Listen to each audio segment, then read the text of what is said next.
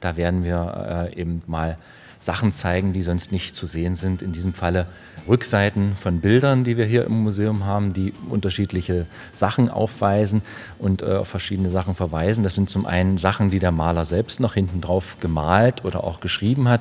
Wer jetzt denkt, das kann doch gar nicht so interessant sein, der liegt falsch. Denn manchmal verbergen sich hinter den Leinwänden kleine Kunstwerke oder sogar die Geschichte des Gemäldes. Das Motto des diesjährigen Internationalen Museumstags ist Museen mit Freude entdecken. Und das Entdecken trifft auf die Führung mit Museumskurator Christoph Deuter zu. Um 15 Uhr beginnt seine Führung zu den Rückseiten der Gemälde. Und die ist wirklich etwas Besonderes. Weil die ja sonst im Museum selten oder nie zu sehen sind. Doch nur anschauen, das wäre vielleicht zu langweilig. An diesem Tag dürfen die Besucher etwas, was in Museen oft nicht gerne gesehen wird.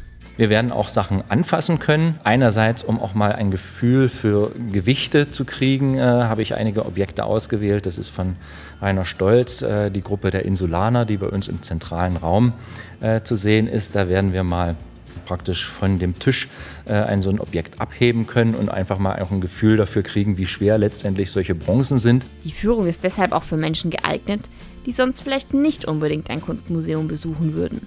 Das Alter es spielt keine Rolle, auch sonst äh, sind keinerlei Einschränkungen gegeben. Auch für Sehbehinderte äh, bietet sich sowas natürlich an. Äh, wir haben immer mal Führungen gehabt für Sehbehinderte, äh, die auch Kunstwerke dann erfüllen dürfen. Und gerade äh, so eine Gelegenheit, wenn man mal äh, Sachen anfassen darf, ist es natürlich auch für Sehbehinderte geeignet. Für eine Aufgabe bei der Führung ist Sehen dann aber doch Voraussetzung. Dabei begeben sich die Besucher auf Entdeckungstour an einer Bronzestatue. Man schaut sich, das werden wir hier wahrscheinlich auch machen, mal nach Gießerstempeln bei Bronzefiguren um.